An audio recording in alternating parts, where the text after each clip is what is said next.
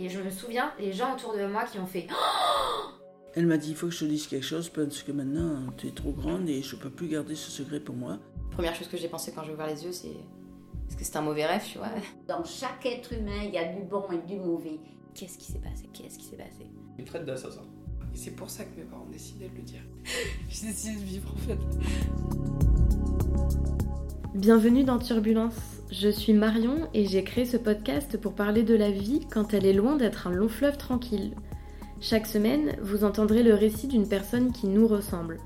Je vous invite au cœur de conversations intimes et authentiques dans lesquelles mon invité retrace les moments les plus tumultueux de sa vie.